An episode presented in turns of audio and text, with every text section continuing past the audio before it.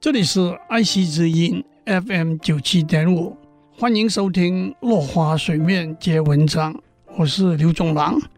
今天我们谈煮酒论英雄。话说曹操经过捉放曹一番曲折，轮到他取代了董卓来杀死汉献帝。当时虽然刘备被汉献帝尊称为皇叔。但也害怕曹操有谋害他，低调地躲在家里种菜打发时间。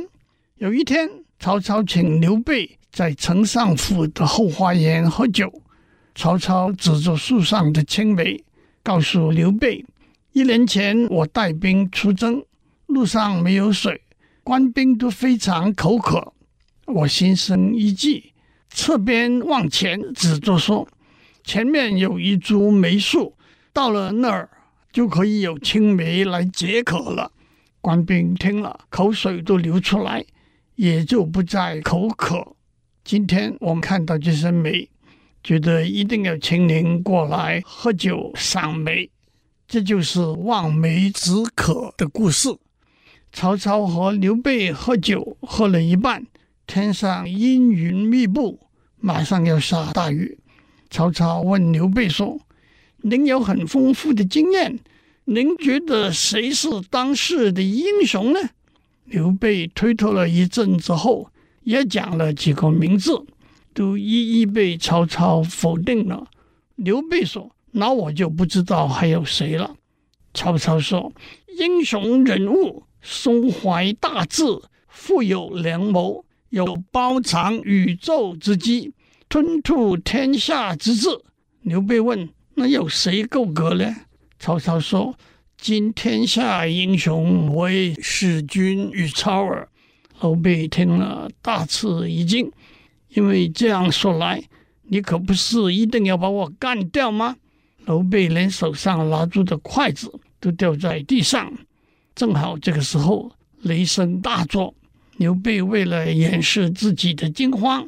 从容地低下头，把筷子捡起来，说：“威猛的雷声把我吓了一大跳。”接下来，让我简单的讲杨修的故事。杨修是曹操手下，随着军队管理文书档案的主簿。曹操带兵和刘备手下大将马超对敌，前进被拒，想要退兵。又怕被人耻笑，犹豫不决，进退两难。一天晚上，一个将军来问当天晚上的夜间口令。在古代行军的时候，晚上视线不清楚，为了怕敌我不分，所以每天都有一个新的夜间口令，答得出来的才是自己人。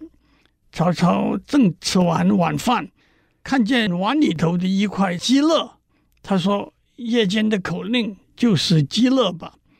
当这位将军把夜间的口令传出来的时候，杨修说：“丞相要撤兵了，我们开始收拾行李吧。”有人问为什么？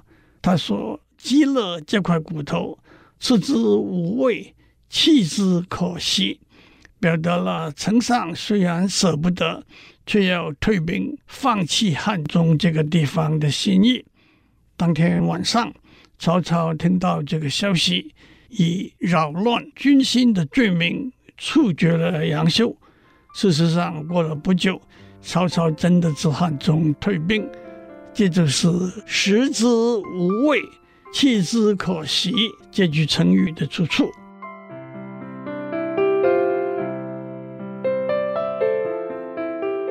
以上内容由台达电子文教基金会赞助播出。